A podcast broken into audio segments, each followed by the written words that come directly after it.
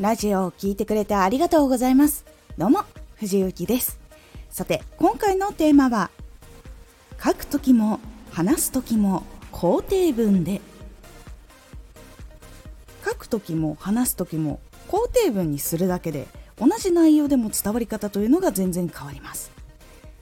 このラジオでは毎日19時に声優だった経験を生かして初心者でも発信上級者になれる情報を発信しています。それでは本編の方へ戻っていきましょう。人っていうのは結構否定から入るとか上からこう押さえつけられるような言い方っていうのはメンタルが激しく削られてしまうというのが結構多い特徴があります。肯定的な文は自分から行動を起こすエネルギーっていうのが言葉からもらえるので動けなくなるっていうことは少なくなります。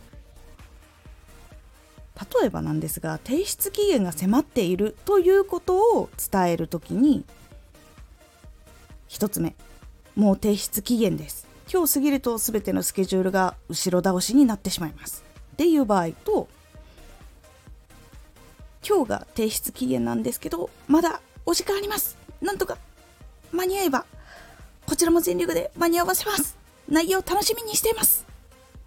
っていうこの2つの言い方だったらどちらが頑張れるかなってなるかというとどちらかというと後半だと思います。結構その1個目の方は圧迫感感じると思うんですよ。もう期限だしっていうのとあとスケジュール他の人にも迷惑かけるっていうことを受け取ってしまうので結構きついなって思いながら作業するかと思います。でもこう自分がまだ出してないのに間に合ったら全力で間に合わせてくれる。そして協力をしてくれる。で自分のを楽しみにしてくれているっていうこうポジティブな気持ち、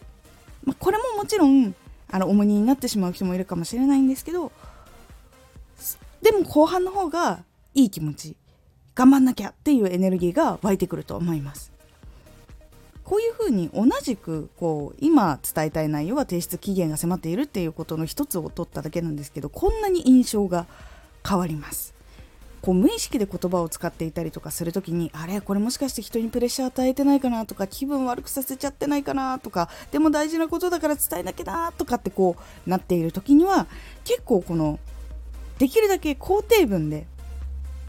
まだ間に合いますとか、まだいけますとかっていう風にするだけでも相手もよし間に合わせようとか、あ、まだいけるんだ、よし頑張ろうとかっていう風になりやすくなるので、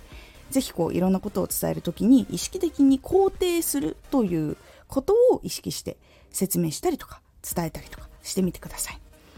そうするだけで相手の効率が上がったり気持ちよく一緒にお仕事できたりとかっていうところにつながっていきますので是非意識して使ってみてください。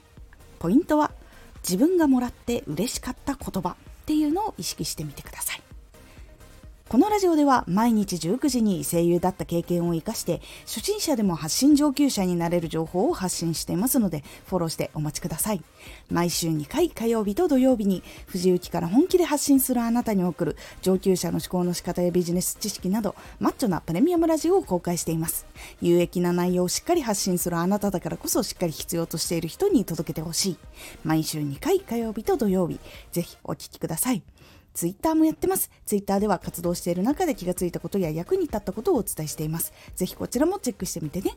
コメントやレター、いつもありがとうございます。